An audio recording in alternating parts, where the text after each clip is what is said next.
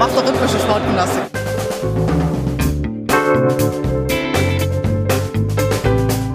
Themen rausarbeiten, neugierig sein, ähm, dieses journalistische Brainstorming, wenn man unterschiedliche Haltungen zu gewissen Themen hat, das richtig bis an die Grenzen zu bringen. Ich lebe das zumindest mit und denke da nicht mehr viel, sondern bin einfach da und bin in jeder Sekunde bereit zu reden, zu schildern.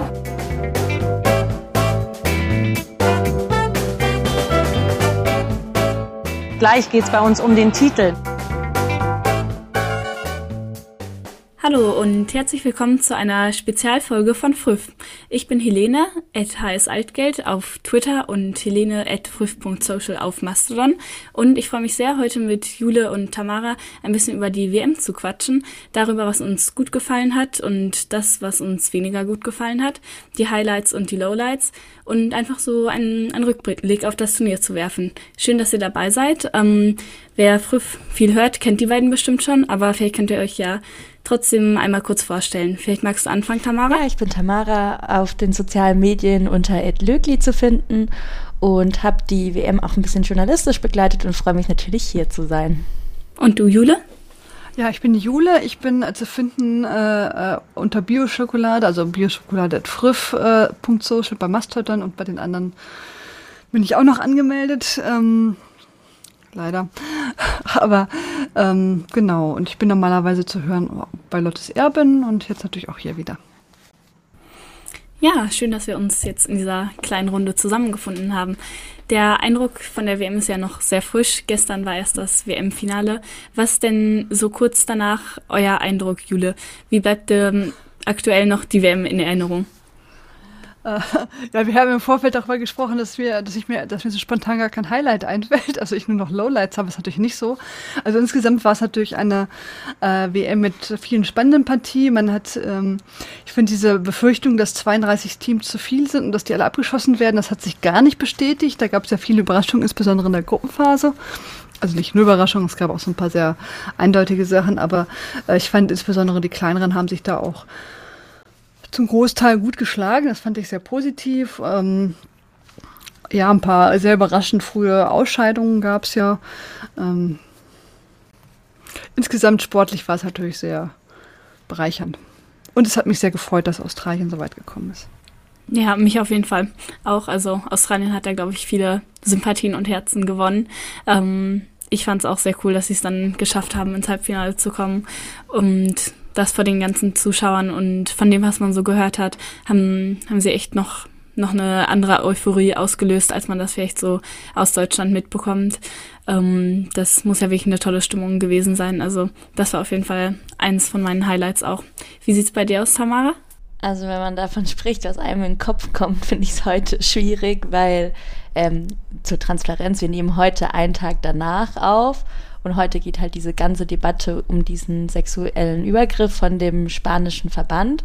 Und deshalb ist, finde ich, gerade so schwer, so, so direkt nach dem Spiel so zu sagen, so, ja, es ist jetzt das und das. Und zeitgleich finde ich es voll schade, eben nicht mehr über das Turnier zu sprechen. Also ich finde auf jeden Fall auch ähm, die Euphorie von Australien. Ähm, ich hätte natürlich gerne ein anderes Finale gehabt. Also ich hätte gerne das Spiel um Platz drei als Finale gehabt. Und es war auch für mich zum Angucken, mehr das Finale tatsächlich, auch äh, wenn die Spanierinnen sehr gut gespielt haben. Äh, es war auf jeden Fall eine WM voller Überraschungen, was ich sehr gut fand. Also schlecht für mein Tippspiel, auch weil ich äh, zu viel getippt habe, wie ich es mir gewünscht habe. Das mache ich in Zukunft nicht mehr und wahrscheinlich werde ich es trotzdem immer wieder machen, aber egal. Ähm, ich fand auch, dass ähm, das mit den 32 Mannschaften oder Teams ähm, sehr viel mehr Spannung reingebracht hat und ähm, ich richtig Lust hatte. Und äh, ich fand es dann auch fast wieder schade, als man plötzlich so viel weniger Spiele hatte, die man gucken konnte. Ähm, ich dachte, ich schaffe es auch mal noch mehr in der Nacht zu gucken. Das habe ich tatsächlich dann doch am Ende jetzt nicht so durchgezogen. Ähm, ja, und bin doch einfach auch überrascht. Auch ähm, eben dieser Wandel, ich glaube, das hat, davon hatten wir es auch schon in, in der Folge dahin, habe ich das, glaube ich, auch schon mal gesagt. Aber ich bin durch die Straßen gelaufen und habe Menschen hinter mir über die WM reden hören, auch als Deutschland ausgeschieden war. Und äh, das finde ich echt einen krassen Kulturwandel oder einen krassen also das gab's halt davor nicht und irgendwie finde ich es witzig und schön und wenn ich in der Laune war, habe ich mich manchmal auch in die Gespräche eingemischt und ja, jetzt kann man halt mit allen über Fußball der Frauen sprechen, das ist doch schön. ja, ich habe sowas auch öfters gehört, irgendwie im Zug oder einfach ganz random in der Straße. Oder auch, dass Leute mich so gefragt haben, weil sie halt wissen, dass ich mich auch für Fußball generell interessiere, was ich denn so von der WM gehalten habe. Und das hat man davor auch irgendwie weniger gehabt, finde ich. Also ja, das war schon so irgendwie eine positive Nachricht für mich, dass, dass die WM doch relativ präsent noch war, obwohl die Anschlusszeiten ja jetzt wirklich nicht so super gut waren. Ja, ich hatte mich aber auch auf mehr Fußballnächte vorbereitet. Ähm, ich glaube, ich war dann nur zweimal so richtig früh wach. Ähm, ja, aber gut, in der K.O.-Phase waren es da auch nicht mehr so viele Spiele. Die meisten waren dann so um neun. Hat sich dann besser angeboten für das WM-Brecky, was ihr ja zum Trenden gebracht habt mit den Hashtags. ja, aber ich hatte auf jeden Fall auch das gleiche wie du. Ähm, mit dem Tippspiel. Also im Halbfinale habe ich jeweils auf das Tipp, ähm, auf das Spiel Team getippt, wo ähm, ich eher nicht die Daumen für gedrückt hat und das war sehr erfolgreich. Und dann für Finale und Spiel um Platz drei habe ich eher wieder mit meinem Herz getippt und tja, zweimal keine Punkte eingefahren. Ja, ich glaube, wir können uns da alle darauf einigen, dass Spanien nicht unbedingt der Sieger ist, den man sich da gewünscht hätte, wegen der ganzen Rücktritte, dem Fehlverhalten von Wilder aber du hast trotzdem unser Tippspiel gewonnen. Das muss man dazu sagen. ja, das stimmt. Ich hatte auch schon eine Führung, deswegen konnte ich es mir erlauben. ja, ja. Und das, obwohl ich eigentlich nach der Gruppenphase auch schon dachte, also jetzt liege ich überall falsch, jetzt äh, kann ich mich schon verabschieden hier. Ja, das ist halt mit Tippspielen so, ne? ja. Unser familieninternes Tippspiel habe ich aber auch nicht gewonnen. Da hat meine Kleinschwester einen halben Punkt mehr als ich geholt, Mensch.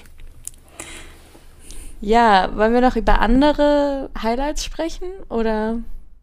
Ja, also ich würde mich eigentlich anschließen noch, ähm, dass diese ganzen kleineren Teams ähm, eigentlich super gut gespielt hatten und sich da auch noch echt viele Spielerinnen ähm, eben in, in die Aufmerksamkeit ähm, gespielt haben und das waren eben teilweise Spielerinnen, die man schon so halb auf dem Zettel hatte, wie eben Linda Caicedo von Kolumbien.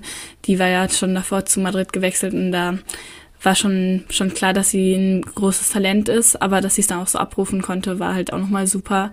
Aber auch andere Spielerinnen von Kolumbien, die da super abgeliefert haben oder ähm, auch von Nigeria, von Südafrika. Also das ist halt auch immer ein, ein großes Sprungbrett für Spielerinnen, die dann noch entdeckt werden können und dann vielleicht zu einem größeren Club wechseln können. Und das macht mir auch immer super viel Spaß, da so neue neue Lieblingsspielerinnen zu entdecken. Ja, ich finde auch ein bisschen, was ich mir noch aufgeschrieben habe, das war so die WM der Torhüterinnen.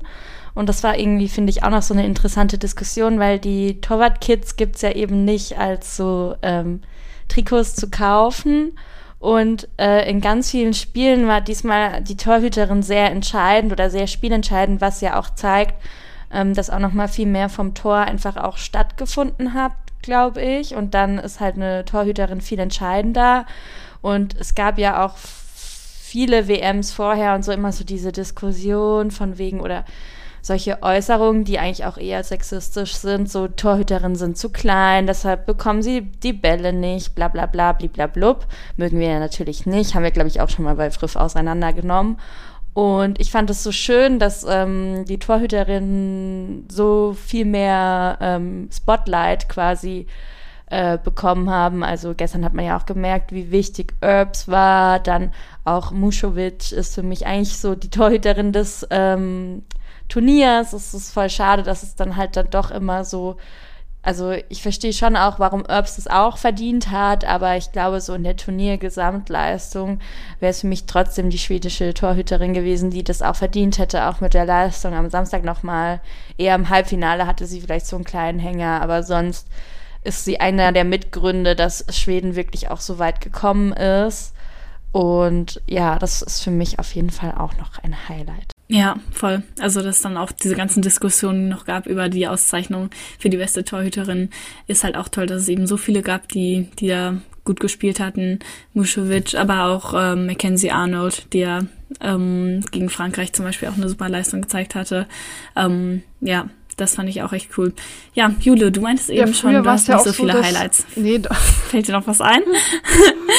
ja, früher war, als noch alles viel besser war, ne, zur WM 2003 und 2007, äh, um das nochmal anzumerken. Und da war es ja dann auch so, oder auch später, dass äh, Torfrauen eher dafür bekannt waren, irgendwie, dass sie irgendwie äh, auch mal daneben griffen und so. Da gab es dann lustige Videos zu. Das ist ja diesmal gar nicht mehr so. so ja, jetzt ist ja wirklich so, dass das Tor Frauenspiel doch sehr professionell ist und irgendwie die ein echter Rückhalt für ihre Mannschaften sind und nicht mehr irgendwie so wie früher, jetzt natürlich nicht bei allen Mannschaften, das war manchmal schon so, dass man dachte, hm, also irgendwie, das ist die beste Spielerin, also die beste Torfrau des Landes irgendwie. Und das ist, hat sich ja schon extrem verbessert, hat sich ja schon bei der EM verbessert und äh, jetzt äh, auch. Das ist natürlich sehr positiv für die ganze Entwicklung des Frauenfußballs, dass man das so an dieser Form jetzt auch nochmal sieht. Ja, auf jeden Fall.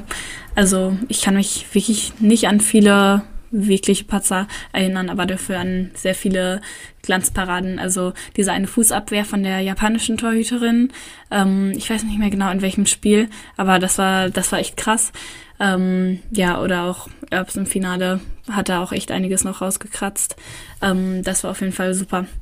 Ja, was nicht so super. Ja, oder wie du auch gerade meintest mit Mackenzie, sorry, nochmal, das war ja auch richtig krass, so dieser, äh, also ich glaube, das war doch das gegen Frankreich auch, wo sie nochmal den Elfmeter wiederholen musste und den dann wirklich nochmal gehalten hat im entscheidenden Moment. So, da war ich so mind blown und war so, wow, das ist echt eine krasse Leistung, den jetzt nochmal so zu halten, wegen dieser Regelung eben, ähm, dass zuerst beide Füße auf der Linie stehen müssen. Ähm, und das, also bei den, wir haben ja auch relativ viele Elfmeterschießen gesehen, ähm, wo es öfters zu solchen Wiederholungen auch kam. Und ähm, ja, das fand ich auch noch mal krass, noch kurz erwähnt. Ich glaube, jetzt ist es so, dass eine, ein Fuß mindestens irgendwie, äh, genau, genau, aber der muss dann tatsächlich auch. Und das haben sie jetzt ja mittlerweile so, wenn du es nicht hast, dann äh, darfst du es wiederholen. Ja, wird wiederholen. Ja, genau, stimmt. Ja, am Anfang wurde das ja auch noch voll oft wiederholt. Da war es ja dieser wilde Streak von irgendwie sieben Spielen oder sowas mit äh, mindestens einem Elfmeter, wo auch einige dann gehalten wurden oder noch wiederholt. Aber das hat sich dann ein bisschen gebessert. Das habe ich mir tatsächlich auch aufgeschrieben. ähm, das ist mir nämlich so im Rückblick wieder eingefallen, dass halt am Anfang der VAR so richtig hardcore oft eingegriffen hat.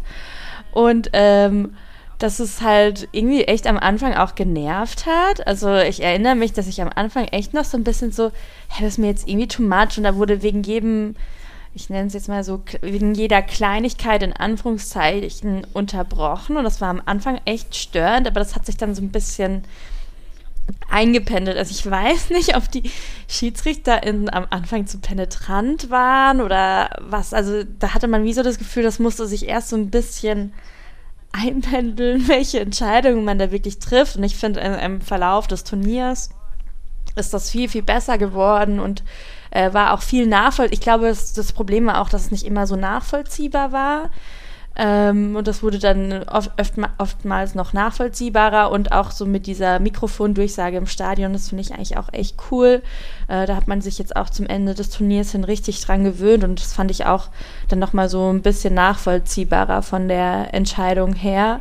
Und so auch in der Steigerung des Turniers eben halt dieser schwedische Elfmeter, der halt so krass über der Linie war ähm, gegen die USA ähm, sowas hatte man halt davor nicht und jetzt gibt es es halt und es ist so absurd, weil die ja auch irgendwie warten mussten, bis das Tor gegeben wurde, bis die jubeln konnten und dann ist es halt auch nur so ein Zentimeter und diese Entscheidung da oder wenn es überhaupt ein Zentimeter war. Also das ist ja auch ein historischer Elfmeter irgendwie so in der Art und Weise, wie der stattgefunden hat. Ja, also so Lowlight und Highlight in einem. Ja, ich kann mich echt auch noch gut daran erinnern, dass das in der Gruppenphase noch so voll der Talking Point war mit den Elfmetern und dem VAR generell und am Ende nicht mehr so sehr. Ähm, wie fandet ihr das Schiedsricht die Schiedsrichterleistung sonst so generell? Ähm, also ich habe gesehen, dass sich viele englische Leute beschwert haben im Finale, ähm, aber ich persönlich, mich persönlich hat das jetzt gar nicht so sehr gestört. Wie, wie habt ihr das, die Leistung da so gesehen? Also mir ist jetzt diesmal nicht so negativ aufgefallen. Ich habe natürlich jetzt auch nicht so mit voller äh, Stärke alles sehen können. Ähm, ja, so ein paar Mal dachte man, hm, warum machen die das jetzt so? Also insgesamt fand ich, die wirkte sie schon relativ stabil. Ich fand es auch ganz gut, dass sie das dann äh, kommentieren mussten, was sie machen. Also, dass irgendwo hingezeigt wird und dann geht's weiter. Ähm, ich fand ich jetzt ein bisschen, also vom Gefühl her, so ein bisschen besser als bei den letzten Turnieren. Also auch mit dem Videoassist, der nun unweigerlich leider. Er macht es natürlich irgendwie gerechter, aber auch nicht immer irgendwie gefühlt. Es gibt ja auch so Sachen, wo man denkt, ja, da hätte er jetzt auch eingreifen können. Ja, manche, manche Entscheidung macht das halt auch nicht unbedingt besser, irgendwie so. Und dann finde ich, manchmal ist es einfacher eben zu verzeihen, wenn das so aus so einer Spielsituation heraus und die Schiedsrichterin oder so entscheidet das dann einfach, wie wenn dann 10.000 Mal ein Video angeguckt wird und am Ende doch die falsche Entscheidung getroffen, also so, oder aus ZuschauerInnen-Perspektive eben, wir sehen ja nicht immer alle Perspektiven, die der VRR sieht, von dem her schwierig zu sagen. Ähm, Finalleistung fand ich super souverän, fand ich ähm, eigentlich super gut und hätte ich jetzt nichts gesehen, was ich als unfair empfunden hätte. Eher, also ich verstehe vielleicht den Frust der EngländerInnen, weil Spanien am Ende auch ein bisschen auf Zeit gespielt hat, aber nur minimal im Vergleich zu dem, was England letztes Jahr bei der EM bei Deutschland gemacht hat. Also von dem her ähm, find, ist es für mich ausgleichendes Karma irgendwie so. Ähm, ja, genau. Also ähm, ist natürlich auch interessant, gab es ja bisher selten, dass ähm, Schiedsrichterinnen oder Unparteiische aus den USA waren, weil die USA äh, fast immer im Finale stand. Deshalb auch irgendwie mal was Neues, Erfrischendes auf jeden Fall. Ja, stimmt. Ja, ähm, dann würde ich sagen, können wir mal zu einem anderen Punkt kommen, nämlich ähm, zu einem, der eher in die Kategorie Lowlight fällt. Da ähm, gibt es vermutlich keine zwei Meinungen drüber, nämlich das deutsche Abschneiden. Ja, wir hatten ja auch schon eine WM-Preview-Folge gemacht und da auch so ein bisschen über unsere Erwartungen gesprochen. Und ich glaube, dass niemand von uns einen Gruppenaus ähm, vorher gesagt hatte. Ähm, zumindest waren wir alle der Meinung, dass sie es zumindest ähm, in einer vermeintlich eher leichten Gruppe ähm, ins Achtelfinale oder Viertelfinale schaffen müssten und dann waren die Meinungen so ein bisschen geteilt. Naja, ähm, soweit ist es dann bekanntlich nicht gekommen. Und das war auf jeden Fall ein, ein großer Schock, würde ich mal so sagen. Habt ihr es irgendwie schon ähm, verarbeitet oder ist euer, blickt ihr jetzt vielleicht anders darauf zurück als, ähm, als direkt nach dem Ausscheiden? Also ich habe es schon in der Therapiegruppe Lottes Erbinnen verarbeitet. Da haben wir zumindest Jule und ich auch schon drüber gesprochen. Ähm, ich weiß gar nicht mehr, es ist immer so gut, wenn man nicht mehr weiß, was man in der letzten Podcast-Folge gesagt hat. Aber ich weiß noch, dass ähm, Helena, ich bin auch öfters wie du angesprochen worden, was ich glaube, wie das deutsche Team abschneiden wird jetzt bei der WM und so schon im Vorhinein. Und ich weiß, dass ich da auch einmal wirklich explizit gesagt habe, ich habe so Schiss, dass sie doch im Vorhinein ausscheiden. Und ich gehe davon aus, dass ich das eigentlich auch im Podcast gesagt habe, dass ich zumindest Angst davor habe, dass man eben zu, die Nase zu weit oben hat durch die zurückliegenden Leistungen, also vor allem auch vergangenes Jahr, äh, Hinblick auf die EM und so, äh, dass es dann nicht funktioniert. Ich bin ein bisschen froh, dass das nicht so der Grund war. Also ich habe jetzt nicht eine, wie andere es nennen, positive Arroganz gesehen, sondern ähm, meiner Meinung nach ist es halt die Qualität, die dieses Team hat, konnte schlussendlich nicht auf den Platz gebracht werden, was es für mich irgendwie umso frustrierender gemacht hat, das zu sehen. Also auch zu sehen, zu wissen, dass diese Qualität eigentlich da wäre, um weiterzukommen, aber irgendwie ist man nicht in der Lage, das im entscheidenden Moment abzurufen. Ich hätte mir da mehr Variation auch gewünscht in der Taktik, im Vorgehen, mehr Abwechslung. Ähm, alles nicht so Alex Pop zentriert. Also so im Nachhinein frage ich mich echt, dass, warum man bei so einer Gruppe nicht auch einfach mal bei so einer geilen Offensivstärke einfach mal ein Spiel ohne Alex Pop angefangen hat, weil das überrascht dann halt auch die Gegner und Ähm, ich glaube, das wurde jetzt im Nachhinein auch viel analysiert, dass natürlich viel mehr Videomaterial da war von der EM letztes Jahr, wenn man bis ins Finale kommt und den Gegner halt viel besser analysieren kann. Und ich glaube, seither hat sich halt auch wirklich das Spiel nicht so gesteigert. Und dann gab es natürlich auch noch andere Probleme äh, mit der Abwehr und so, was ja auch viel diskutiert war. Aber ich bin echt so, am enttäuschtesten bin ich wirklich, dass halt so die volle Kraft, die man gehabt hätte, nicht komplett genutzt werden konnte. Und das ist einem am Ende richtig krass auf die Füße gefallen. Ähm, ich glaube, man hätte halt schon möglichst schauen müssen, gegen Kolumbien ein Unentschieden hinzubekommen, damit man halt am Ende auch nicht mehr so diesen Druck hat.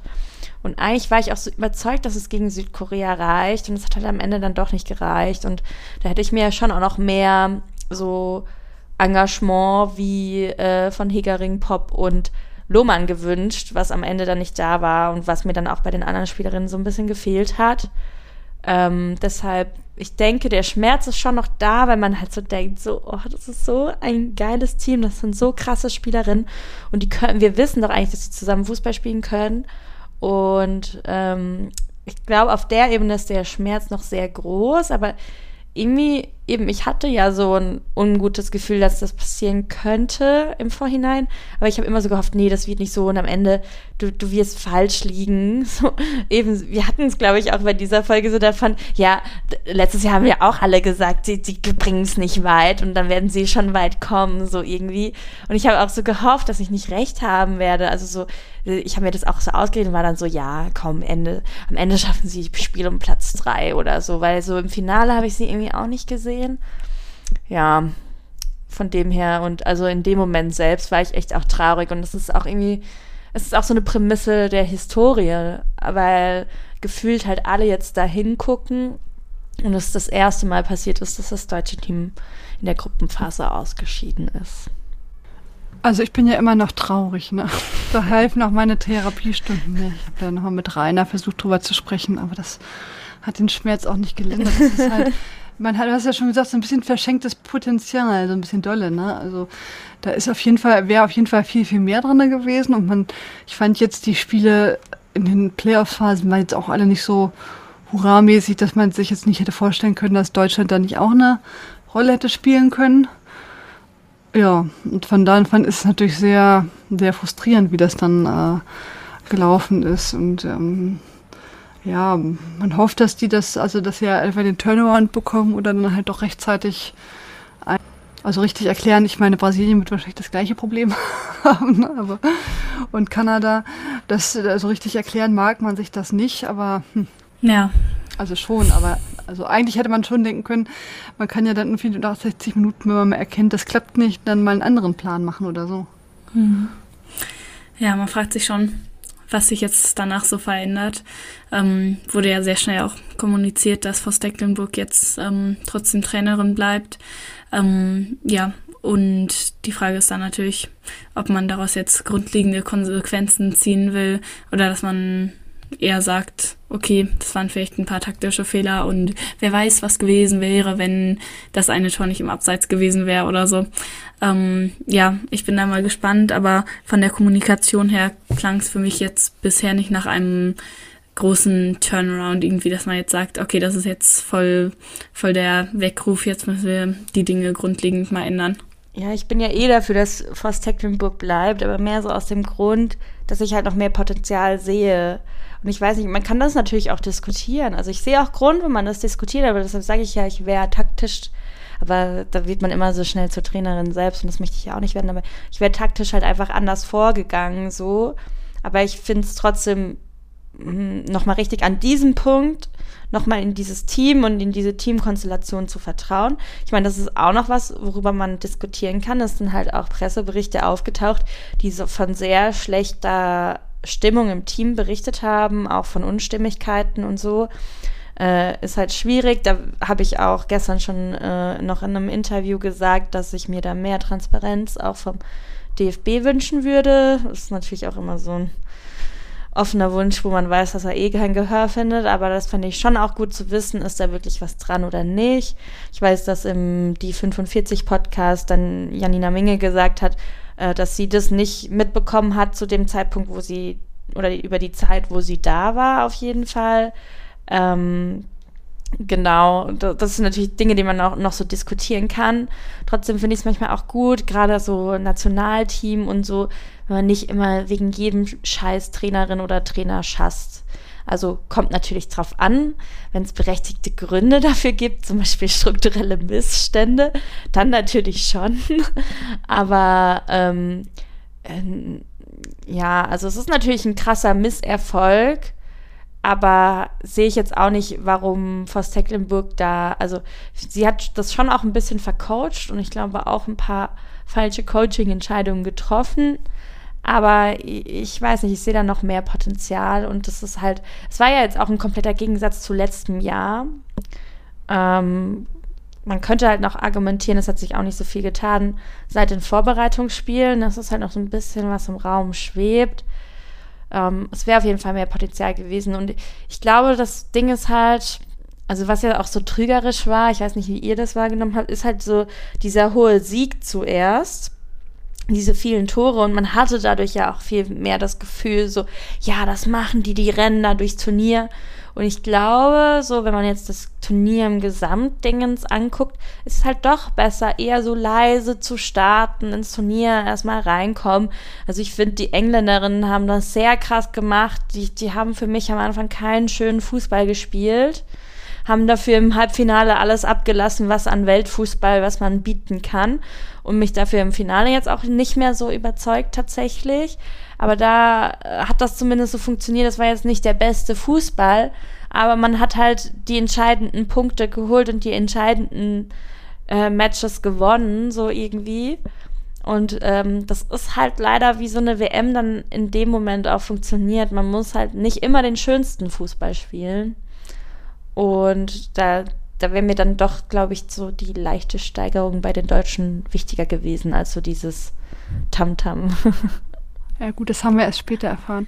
Ich fand, ähm, also ich finde bei Martina Voss-Teckel, äh, sie muss halt jetzt die richtigen Schlüsse draus ziehen oder das dann auch wirklich umändern, weil wir haben jetzt ja die Nations League, meine ich, ähm, wo es ja auch um die Olympia-Quali geht und das wäre schon gut, wenn sie das jetzt nicht völlig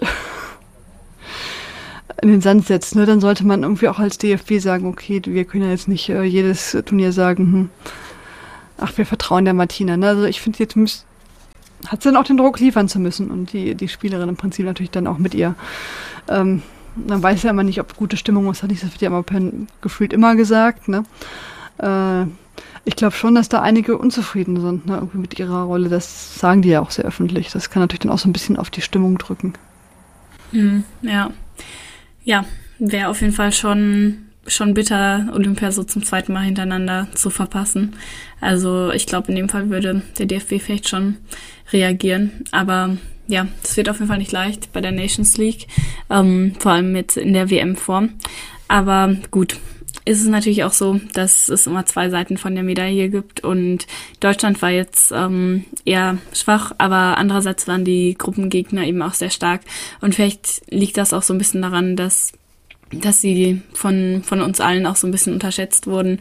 Ähm, das war ja auch viel jetzt ein Thema bei der WM, weil es eben einerseits wenig Material gibt, ähm, auf das man dann sich auch tatsächlich stützen kann, ähm, wo man dann die Spielerinnen und das Team auch mal überhaupt vernünftig einschätzen kann und andererseits, dass man eben so ein bisschen eurozentrisch auch oft ist und eben nicht so sehr ähm, über den eigenen Tellerrand schaut und dann so manch eine Entwicklung verpasst. Also man hat gerade in der Gruppenphase gesehen, dass sich die Debütanten sehr gut geschlagen haben, auch wenn es am Ende nur einer, nämlich Marokko, ins Achtelfinale auch geschafft hat. Aber viele hatten trotzdem super wichtige Momente. Die Philippinen haben zum Beispiel den ersten Sieg gefeiert und das wurde ähm, auch in den Einkaufsläden ähm, und Shoppingzentren überall gezeigt und da gab es auch ganz tolle Videos drüber und ja, viele weitere Teams haben sich eben auch gut geschlagen. Also ich ich kann mich bei fast allen Debütanten irgendwie an, an eine tolle Szene oder an mehrere tolle Szenen, an ein tolles Spiel erinnern. Und da hat man auf jeden Fall gesehen, wie viel Fortschritt auch, es auch gab in den letzten Jahren. Und das war wirklich so einer der, der wichtigsten und größten Punkte für mich auch bei der WM, auch wenn es dann zum Ende hin doch wieder eher die altbekannten Teams waren, die jetzt im Titelrennen waren oder die, die europäischen Teams, weil drei von vier Teams im Halbfinale dann aus Europa kamen.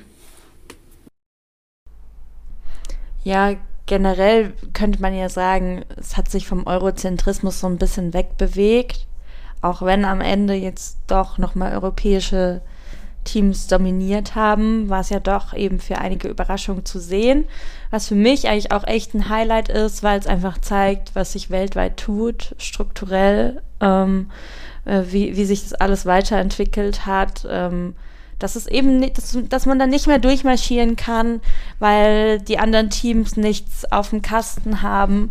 Und auch wie du sagst, Helene, es gab ja super viele, also dieser Momente der ersten Male, ähm, wo Teams ins Achtelfinale gekommen sind, sich qualifiziert haben oder das erste Tor oder der erste Sieg. Und ich habe mich da auch immer mitgefreut und das ist ja auch immer ein schöner Moment, wenn man sich so mit den Teams mitfreuen kann, finde ich.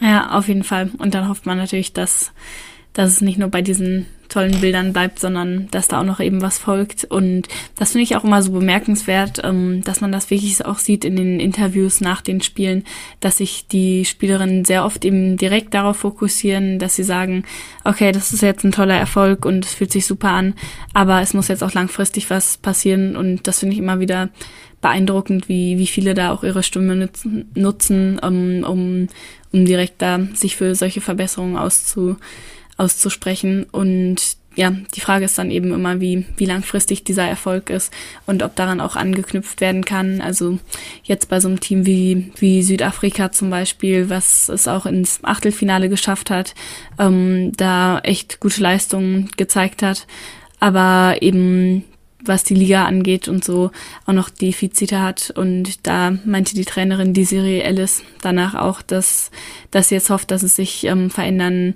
kann, weil vor der WM eben auch bekannt geworden war, dass es Probleme gab bei der Organisation von einem Testspiel. Und die Spielerinnen haben da auch gestreikt. Und das zieht sich wirklich durch die WM wie so ein roter Faden ein bisschen. Und das betrifft einfach sehr viele Teams. Also ich glaube, ein Drittel der Teams ungefähr ähm, hatte mit solchen Konflikten mit dem Verband auf ganz verschiedenen Ebenen zu kämpfen. Und das ist irgendwie so eins der großen Themen bei der WM, was irgendwie bitter ist, weil wir natürlich viel lieber eigentlich nur über das Sportliche und über die sportlichen Highlights und Lowlights ähm, reden wollen. Aber es ist eben auch ein Teil davon und auch mit dem Sportlichen verknüpft, weil weil man bei vielen Teams dann das Gefühl gehabt hat, ähm, sie hätten vielleicht doch noch ein bisschen mehr abrufen können von ihrer Leistung. Wie hast du das gesehen, Jule? Gab es irgendwelche Teams, ähm, die dich besonders überrascht haben oder im Gegensatz besonders enttäuscht noch?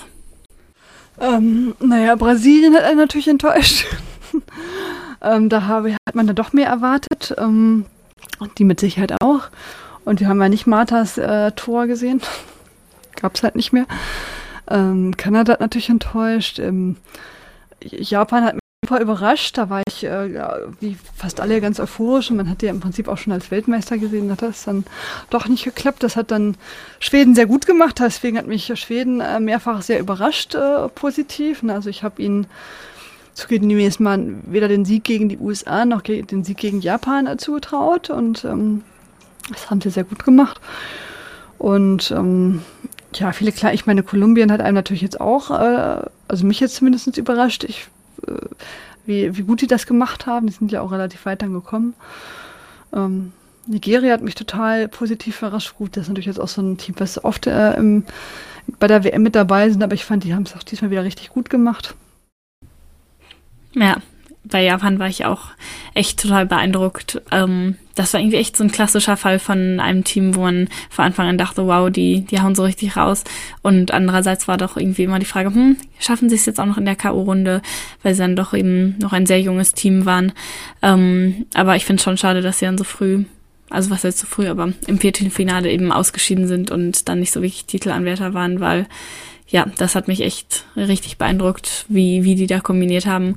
Und ist ja auch nicht so gewöhnlich, dass der spätere Weltmeister dann im Laufe des Turniers eine 0 zu 4 Klatsche hinnehmen muss.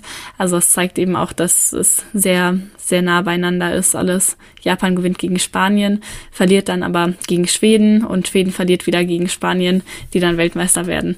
Ja, ich, ähm, ich musste auch gerade an Japan denken, als du das mit der Selbstkritik gesagt hast oder äh, mit den fehlenden Strukturen.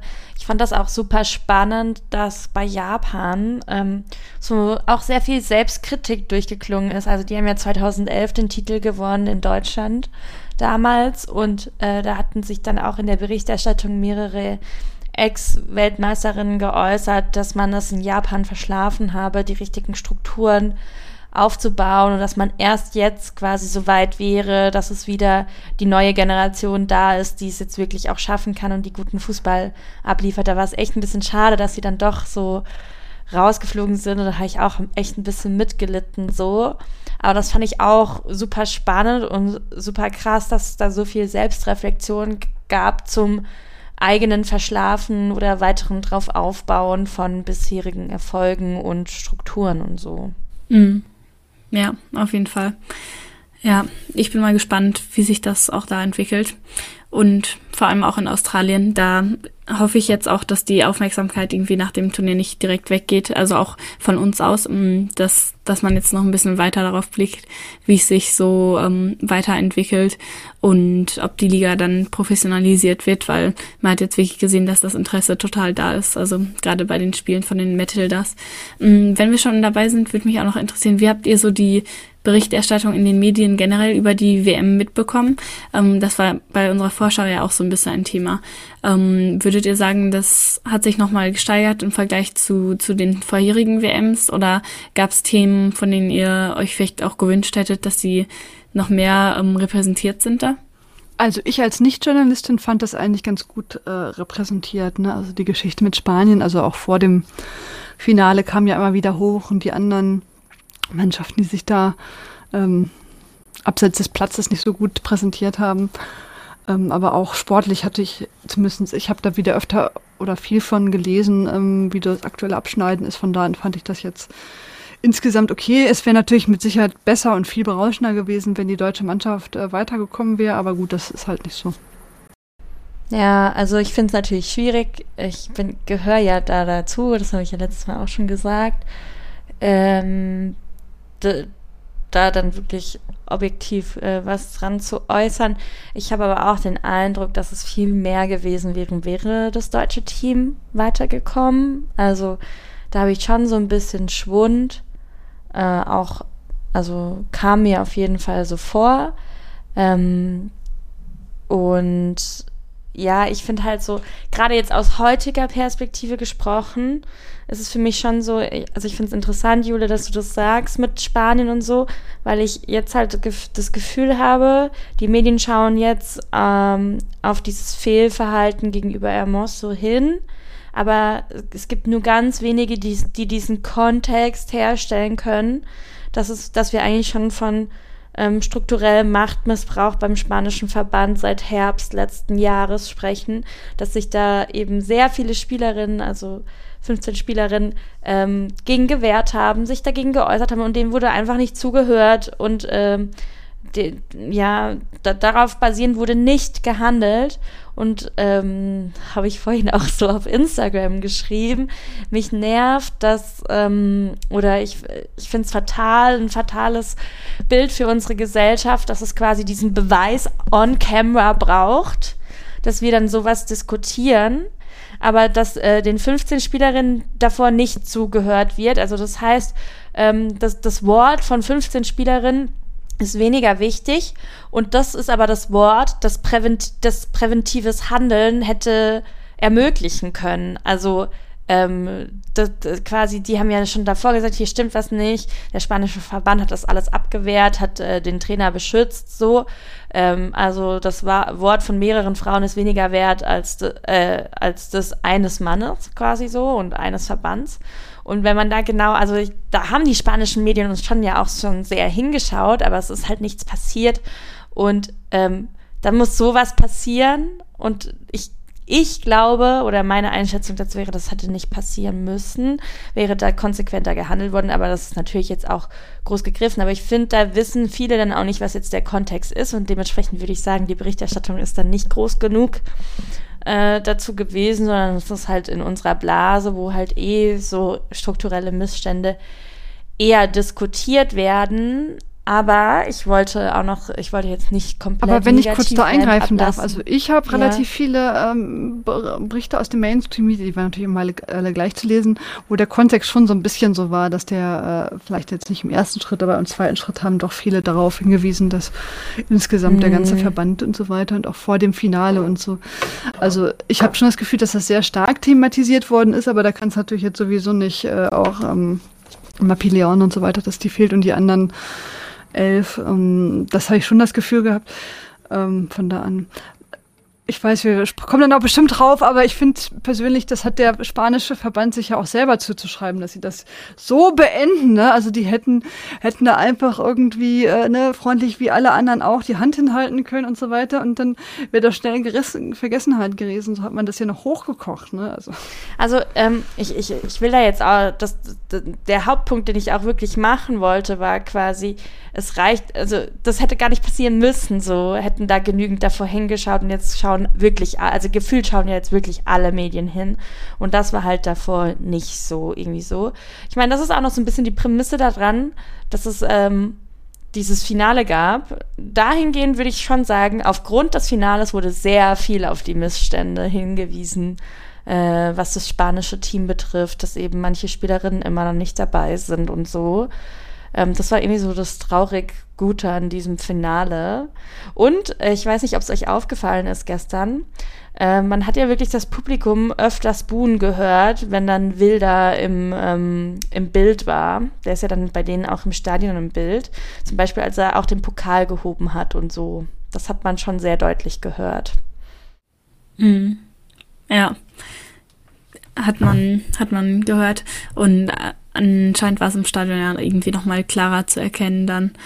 Ja, aber trotzdem ist dieser Spanien-Sieg irgendwie echt sehr, sehr schwer zu, zu begreifen, so vor, vor dem Hintergrund, dass der Verband es jetzt eben krass nochmal dafür nutzen wird und auch schon genutzt hat, um zu sagen, ja, aber schaut mal, ist doch alles gut jetzt gegangen, wir haben alles richtig gemacht, es gibt doch gar keine Probleme, die Spielerinnen, die jetzt nicht da sind, sind selber schuld und die, die zurückgekommen sind, haben jetzt alles richtig gemacht und Wilda ist ein toller Trainer und wir sind alle so super. Und es gab ja dann sogar noch einen Post, wo die geschrieben haben, Wilda in nochmal so extra provokativ, so schaut her, ähm, wir, wir haben es eben richtig gemacht und das setzt einfach so ein total falsches Zeichen und das finde ich wirklich sehr schade nach eben einer WM, wo es mich eigentlich tatsächlich sehr positiv gestimmt hatte, dass man auch viel über diese Fälle hinter den Kulissen und so geredet hat.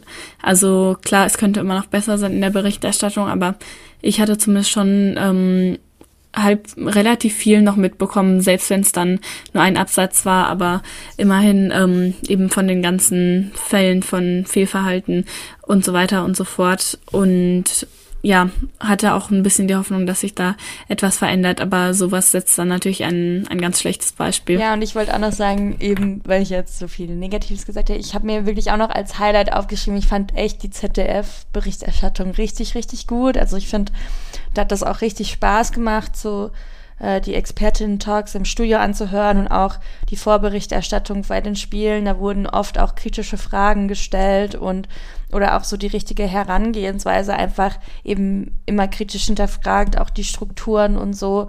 Und äh, für mich persönlich natürlich auch, Katrin Lehmann im Studio war einfach Unterhaltungsfaktor pur. Sie hat zwar auch immer falsch getippt, aber da kann ich ihr ja keinen Vorwurf machen. Äh, aber es war auch interessant und die hatten eben auch echt interessante Expertinnen da. Fritzi Kromp war sehr interessant als Expertin. Kim Kulig bin ich eh schon immer Fan gewesen. Und ähm, ja, da war dann auch so ein bisschen Abwechslung auch auf jeden Fall drin. Das fand ich schon sehr gut. Ja, finde ich auch.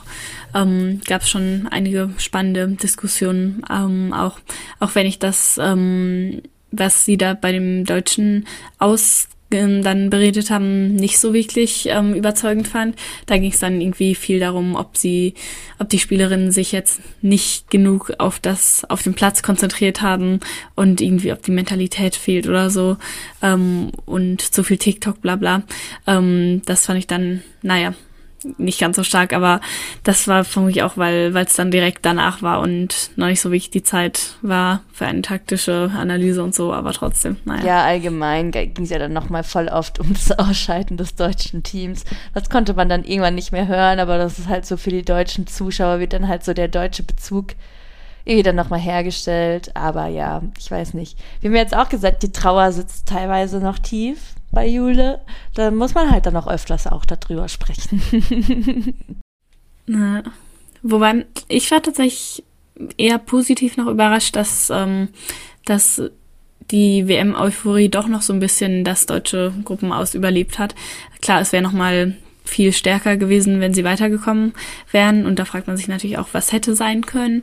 Aber trotzdem, finde ich, hat man schon, schon noch gemerkt, dass es ein starkes Interesse am Finale gab und an den K.O.-Spielen generell, der echt auch super, super spannend waren. Also dieses Frankreich-Australien-Spiel, das ist echt eins meiner kompletten Highlights bei dieser WM gewesen. Das war so emotional und es war vielleicht nicht das allerbeste Fußballspiel immer, weil beide auch defensive Schwächen hatten, aber das hat es auch irgendwie super unterhaltsam gemacht und es ging hin und her und es gab Chancen und dann eben dieses Elfmeterschießen, also das war echt so ein, so ein wahnsinniger Moment.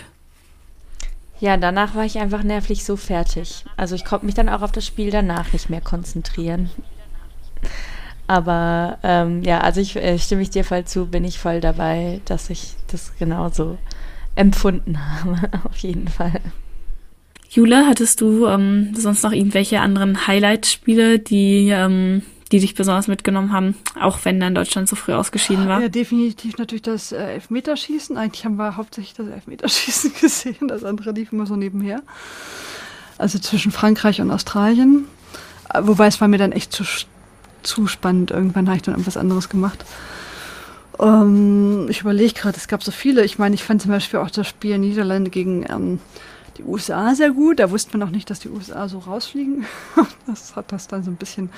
Und ich war ganz begeistert von, auch wenn es eigentlich ein dröges Spiel war, aber es war trotzdem schön zu sehen, wie Japan da ähm, äh, gegen Spanien gewonnen hat, äh, so hoch. Das, ähm, ja, nur um so ein paar Highlights zu nennen. Ich habe mir, ich habe mir als Highlights noch die schon echt klaren und ho qualitativ hochwertigen Distanzschüsse aufgeschrieben. Hätte ich eigentlich vorhin sagen müssen, ne? weil das ist das, was mir wirklich beim deutschen Team am Ende auch gefehlt hat. So, äh, das war das, was mich dann, also es ist halt so aus dem Südkorea-Spiel auch so hängen geblieben. Ähm, so dieses, was Sidney Lohmann dann am Ende gemacht hat, einfach mal probieren, einfach auch mal aus, so, da war ja keine, da, da gab ja keine Abwechslung in diese Richtung. Das hat mir da echt auch ein bisschen gefehlt. Ähm, und das fand ich teilweise echt sehr schön. Ähm, so äh, das Sam Kerr-Tor zuletzt äh, im Spiel um Platz 3 war natürlich sehr, sehr schön. Und ähm, mir ist auch nach wie vor das Tor von Brasilien gegen Panama im Kopf geblieben, aber das war mehr so das Zusammenspiel ja auch. Das war jetzt nicht unbedingt ein Distanzschuss. Und, äh, wie ich auch schon gesagt habe, ich bin immer noch Fan vom Katie McCabe-Tor, Leute. Das weiß nicht, es hat mich einfach berührt. Das ist einfach ein geiles Tor vom Eckball aus. Weiß auch nicht. Ja, war es auch einfach. äh, Panama ähm, hat ein sehr schönes Tor kassiert gegen Brasilien, aber sie haben ja auch ein ähm, sehr cooles selber geschossen. Ähm, dieser eine direkt verwandelte Freistoß von Martha Cox würde ich auch nochmal in den Topf schmeißen. Ähm, das war auch richtig cool und dann der große Jubel danach ähm, war ein wildes Spiel. Wir haben 3 zu 6 gegen Frankreich verloren, aber das kann auch nicht jeder von sich behaupten, drei Tore gegen, gegen Frankreich zu schießen. Also das fand ich auch ähm, sehr unterhaltsam noch. Ja. Hattet ihr dann noch irgendwelche Spielerinnen, die, die euch ähm, besonders beeindruckt haben oder die so ein bisschen eine Entdeckung für euch ähm, waren bei der WM? Jule, wie, wie war es da bei dir? Ähm, die schwedische Torfrau natürlich, äh, wobei die ja nur, nur die zweite Geige bei Chelsea spielt. Ähm dann, ähm, ich überlege gerade, ich achte nicht so sehr auf Spielerin, wenn ich ehrlich bin. ähm, ja, äh, die Selma, Salma, Selma, ne? Äh, die spanische Spielerin, äh, die 19-Jährige, die ist mir schon beim äh, Japan-Spiel positiv ausgefallen und das ist nicht so einfach gewesen. Mm, also insgesamt äh, fand ich, äh, haben jetzt viele eine gute Figur gemacht, aber jetzt so, dass ich sage, Mensch, äh, her herausstechend fand ich jetzt auch nicht so viel. Aber wie gesagt, ich achte da jetzt auch nicht so. Hm. Stimmt, aber das ist nicht so die eine herausragende Spielerin irgendwie gab, in deren Namen die WM auch so voll stand. Also man dachte ja vielleicht auch vorher bei den Geschichten, die so erzählt wurden, vielleicht können Martha und Sinclair noch ein Tor schießen und dann eben bei sechs verschiedenen WMs treffen, aber das hat sich da nicht so richtig erfüllt und es ist ja jetzt Aitana Bonmati, die die als beste Spielerin ausgezeichnet wurde und sie hat natürlich eine wahnsinnig gute WM gespielt, aber sie war eben auch in einem herausragenden spanischen Team mit anderen ähm, super guten Spielerinnen, einem sehr starken Mittelfeld generell mit Hermoso und auch Teresa. Und da deswegen würde ich sagen, dass irgendwie ihre Stärke auch war, dass sie, dass sie sich eben so gut eingefügt hat und mit ihren Steilpässen und ihrer Ballkontrolle alles vielleicht nochmal einen Tacken besser gemacht hat, aber dann trotzdem nicht die ganz alles überstrahlende Spielerin gab. Und ähm, das war ja bei vielen Teams so und kurioserweise dann eben bei Deutschland nicht so, wo Alex Pop eben ähm, viel im Zentrum der Aufmerksamkeit stand und am Ende ja auch die, die drittbeste Torschützin war, glaube ich. Ähm, aber das hat dann eben nichts mehr gebracht. Also das ist ja auch noch interessant, dass, ähm, dass sich da das starke Kollektiv doch deutlich mehr durchgesetzt hat. Ähm, wie sieht's bei dir aus, Tammy? Noch irgendwelche Spielerinnen? Ich finde es noch eigentlich auch richtig wichtig festzustellen, es gibt nicht diese eine Spielerin und das spricht für mich aber auch für die Qualität weltweit und ähm, vielleicht auch, dass wir nie mehr so große Stars wie Marta oder Rapinho haben werden, die jetzt auch nicht den großen Abgang gehabt haben. Aber ich finde es eigentlich schön, wenn es da mehr Wettbewerb gibt und wenn es mehrere solcher Weltklasse-Spielerinnen ähm, gibt. Ähm, eben, ja, die anderen habt ihr alle schon genannt. Ich bin auch noch so gespannt, was das jetzt halt so wirklich für die Ligen oder so bedeutet oder ob das auch noch mal einige Transfers ähm, ähm, für die Ligen bedeuten wird. Auch eben Muschowitsch äh, bedeutet das jetzt wirklich, dass äh, bei Chelsea vielleicht die Nummer 1 wechselt oder äh, zum Leid von Ann-Kathrin Berger oder wie sieht's da aus und so. Sowas fände ich dann schon auch noch, also ich finde auch noch interessant, wie sich das dann aufs Jetzt auch nochmal ähm, auswirkt. Und natürlich auch wird für uns, denke ich, sehr spannend sein, äh, so auch noch die Weltfußballerinnenwahl. Da wurde ja auch viel diskutiert zwischen Claudia Neumann und dem ZDF-Studio, weil ich glaube, Claudia Neumann war totaler Fan von Bon Mati und das ZDF-Studio nicht so. Da dann jemand so, nee, das ist doch keine Weltfußballerin. Und dann ging es so hin und her, aber die haben sich ja nie direkt gehört. Das heißt, es ging immer so indirekt hin und her, was irgendwie ein bisschen lustig war tatsächlich. Ähm, also ich würde auch fast sagen, dass die Tendenz da ist, dass es vielleicht sogar auch eine spanische Spielerin wird. Ähm, kann man ja jetzt ja noch nicht so krass sagen. Und das war es natürlich auch. Es gab auch wieder eben viele Verletzungen von Spielerinnen, die man auch davor schon kannte oder so. Eben Sam Kerr ja auch ganz lange nicht gespielt. Ähm, war halt krass, dass sie dann auch noch für Tore trotzdem dann auch abgeliefert hat, als sie dann auch mehr Spielzeit hatte und so. Ähm, und die Teams haben trotzdem alle funktioniert. Und das würde ja auch für die These sprechen, dass wir in Zukunft weniger solche Einzelstars sehen, sondern mehr an Teamformationen und ähm, allgemeine Steigerung von Qualität. Hm.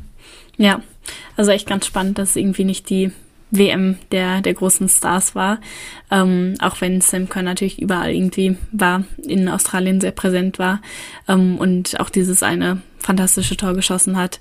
Für mich war das auch auf jeden Fall einer der Momente der, der WM, dass Australien wirklich nochmal so wirkt, als könnten sie zurückkommen ähm, in dem Halbfinale gegen England.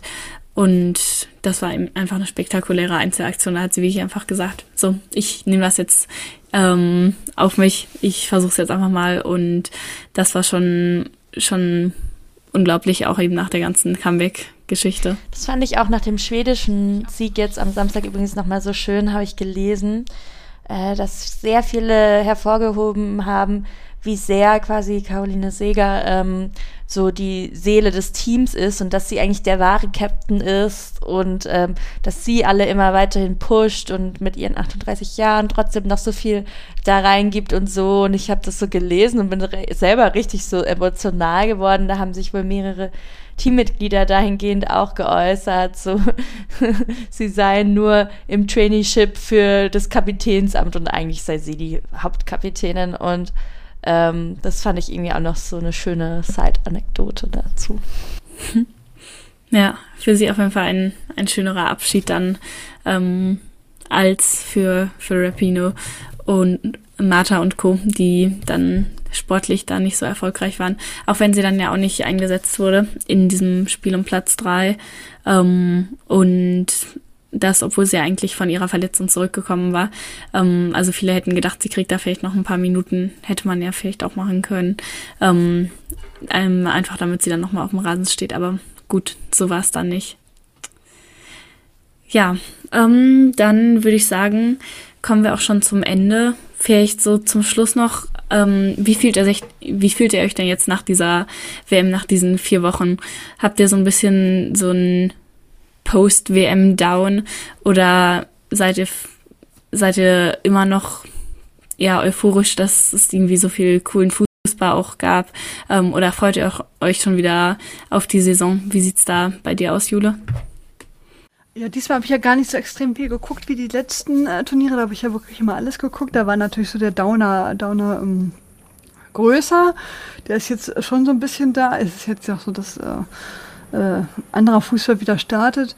Hm, ich fand eigentlich die, die Uhrzeiten ganz lustig, muss ich sagen. Dass man irgendwie vormittags oder irgendwie morgens um neun das mal geguckt hat. Das wird mir, ich will nicht sagen fehlen, aber das fand ich eigentlich mal ganz ganz gemütlich, dass man dann den Abend schon wieder für sich hatte und halt um 9 Uhr Fußball geguckt hat.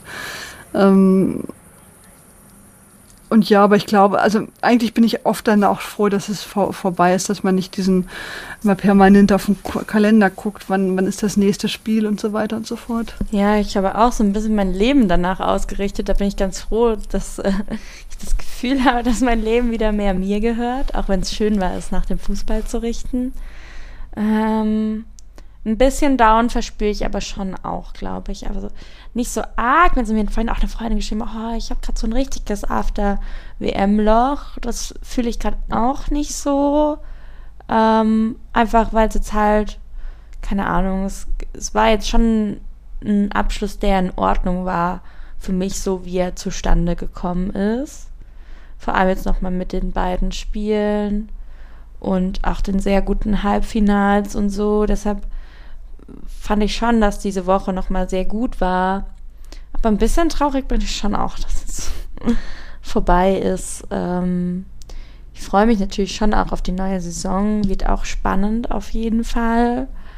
Ähm, eben, mal gucken, was jetzt noch die WM so an Spuren hinterlässt. Ich bin gar nicht so scharf auf Nations League, muss ich sagen, weil ich mich immer noch frage, was soll dieser weitere Wettbewerb so? Also der nur eine zusätzliche Belastung auch irgendwie ist. Da habe ich eigentlich eher Bock so auf Olympia oder so, wenn man das dann wirklich schafft, schaffen könnte, schaffen sollte. ähm, ja. Auf Olympia freue ich mich auf jeden Fall auch schon. Da werde ich auch dabei sein, egal ob Deutschland jetzt auch dabei ist oder nicht. Aber ähm, es sind ja auch gar nicht alle Spiele in Paris, sondern auch ein paar in Marseille und Lyon und so. Ähm, genau, wollte ich mir auf jeden Fall mal anschauen. Und ja, die Tickets waren da auch gar nicht so teuer übrigens, falls ihr ähm, auch noch Lust habt. Also ja, bin ich mal gespannt. Und das ist ja schon so, dass dass Olympia irgendwie auch einen recht hohen Stellenwert hat, noch gefühlt. Ähm, das sind ja dann auch die, die Union-Teams, sondern wirklich auch die, die A-Nationalteams. Und deswegen ist das, glaube ich, dann nochmal ein ganz, ganz guter Gradmesser und sowas. Ähm, ja, ich freue mich auf jeden Fall drauf, aber jetzt erstmal bin ich auch ganz froh über eine kleine Fußballpause, vielleicht erstmal, ähm, bis es dann auch wieder losgeht mit der Frauenbundesliga und so. Ja, ähm, danke auf jeden Fall, dass ihr beiden dabei wart. Ähm, hat Spaß gemacht, nochmal die WM so ein bisschen mit euch ja, abzurappen, äh, einmal ähm, zurückzuschauen. Ja, vielen Dank. Fand ich auch. Hat sehr viel Spaß gemacht, wie immer mit euch. Es fühlt sich schon wie so eine feste Truppe an, auch wenn wir uns immer irgendwo anders getroffen haben. Ja.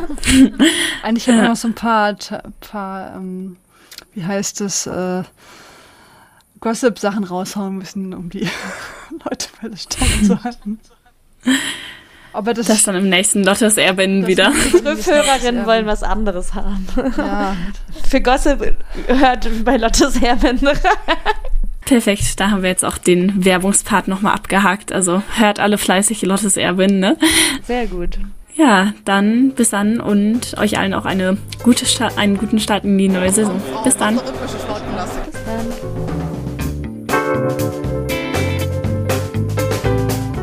Themen rausarbeiten, neugierig sein, ähm, dieses journalistische Brainstorming, wenn man unterschiedliche Haltungen zu gewissen Themen hat, das richtig bis an die Grenzen zu bringen. Ich lebe das zumindest mit und denke da nicht mehr viel, sondern bin einfach da und bin in jeder Sekunde bereit zu reden, zu schildern.